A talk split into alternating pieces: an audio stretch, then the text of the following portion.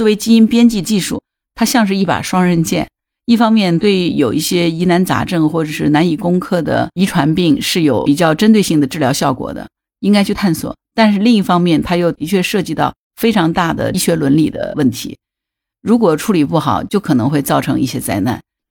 你好，我是木兰，欢迎收听订阅当户知。前些天，在英国的一家医院里发生了一件很不可思议的事情：一名在前年五月确诊为急性 T 淋巴细胞白血病的女孩艾丽莎。竟然通过基因编辑以后呢，成功治愈了白血病。根据相关的报道说，在艾丽莎刚确诊白血病的时候，虽然她马上进行了各种传统疗法，但都没有能够阻止病情的恶化和复发。甚至在前年十二月份的时候呢，艾丽莎一家曾经准备放弃治疗，想让艾丽莎平静的离开。结果呢，没想到伦敦的一个医疗团队正在准备进行碱基编辑技术的临床试验。艾丽莎就成为了全球首个接受这一个疗法的癌症患者。经过前段时间的监测结果呢，艾丽莎体内的癌变 T 细胞已经彻底消失了。这也就意味着，碱基编辑治愈了艾丽莎的白血病。那么，碱基编辑又是如何来治愈这个白血病的呢？今天咱们就科普一下哈，什么是碱基编辑。如果你喜欢木兰的节目啊，呃，欢迎点赞支持一下，谢谢。啊，先让我们来了解一下哈，什么是碱基。碱基可以看作是含有大量遗传编码的基石。拿人类的 DNA 来说呢，就是由数十亿个碱基拼接在一起。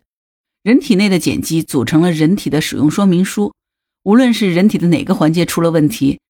其实，在碱基里面呢，都是可以找到原因的。当然，人体的一切毛病答案也都隐藏在碱基里。比方说，碱基编辑呢，就是科学家找到诱使人发病的特定基因，然后改变它的分子结构。这样一来呢，也就相当于改变了相关的遗传指令，这个呢就让原本的致病基因变成为健康的基因。呃，就拿这一次通过剪辑编辑治愈了白血病的英国女孩艾丽莎来说呢，她就是体内的 T 细胞出了问题，所以呢，在治疗方面，医生先是将捐赠的健康 T 细胞去掉了其中的化学标记 CD7，然后呢，将经过编辑的健康的 T 细胞移植到艾丽莎的身体里，这样一来呢。改造后的 T 细胞就会将艾丽莎自身的 T 细胞，包括她体内已经癌变的细胞全部消除掉。那可以想见嘛，当艾丽莎体内的 T 细胞都不再含有 CD7 的时候呢，这就意味着她治愈了白血病，重新恢复了健康。艾丽莎的成功让碱基编辑的发明者看到了希望，他计划以后再通过碱基编辑的疗法去治愈人类更多的顽固的疾病，让大家不再为绝症发愁。不过，在艾丽莎被治愈以后，也有不少人觉得这种治疗方法呢，或许并没有看起来那么靠谱，甚至于还有人觉得这太疯狂了，担心如果以后越来越多的人通过剪辑编辑来治疗疾病，那么有可能这会打开潘多拉的魔盒，让人类陷入到另一场无法预知的灾难当中。那这种担心是多余的吗？其实，关于这个问题，哈，早在二零一八年十一月份的时候，就曾经在网上引起过人们的关注和热议。在当时引起这个关注和热议的呢，是我们中国的一个科学家，他就是当时南方科技大学的贺建奎副教授。他在二零一八年的十二月二十六号，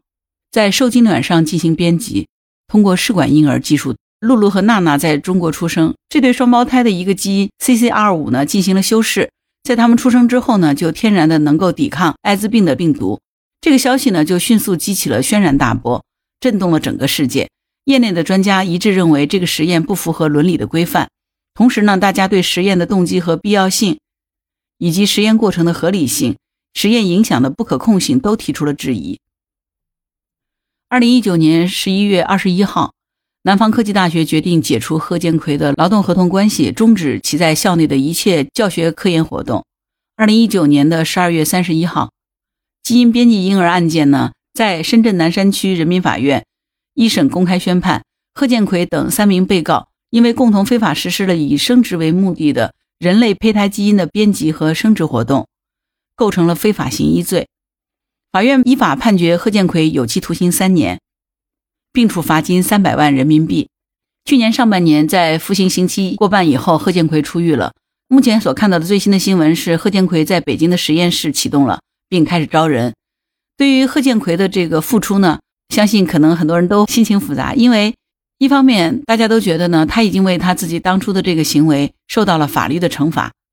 现在恢复了自由，可以不受约束的自由的工作和生活。而且呢，贺建奎是受过良好的高等教育，他是中国科技大学本科毕业，美国的 Rice 大学的博士，斯坦福大学的博士后，因此他有能力利用他所长，在未来的生活当中为社会做出贡献。另一方面呢，大家也希望贺建奎能够吸取教训，在未来的科研道路上不会重蹈覆辙。说到底哈，应该这样讲，为什么这件事儿会引起这么大的关注？还是因为作为基因编辑这个技术啊，它像是一把双刃剑。一方面对有一些疑难杂症或者是难以攻克的遗传病是有比较针对性的治疗效果的，应该去探索。但是另一方面，它又的确涉及到非常大的医学伦理的问题，如果处理不好，就可能会造成一些灾难。这就是当初贺建奎被判入狱的原因。当时贺建奎教授宣布这个消息的时候，他自己也没有想到过，竟然因为这个遭到了大家强烈的质疑和反对。甚至于说，还有不少人称他这种做法是存在着严重的伦理问题的。其实，贺建奎教授的基因编辑就和这一次英国女孩艾丽莎所接受的剪辑编辑的疗法是一样的，都是瞄准了 DNA 当中的致病基因，然后对他们进行了修改、删除等操作。而且从国际的角度来说呢，其实早在三十多年前就已经有科学家在研究此类疗法了。虽然从治疗方面来说，它对于一些绝症、罕见病的治疗的确是有着划时代的意义的，但是呢。在这些疗法的背后呢，事实上却关系到了全人类的基因谱系。简单来说，这件事儿和你我是息息相关的，所以才会有人说，如果这个疗法一旦全面放开，不仅有可能会威胁到人类的基因，同时呢，也将蕴含着很严重的伦理问题。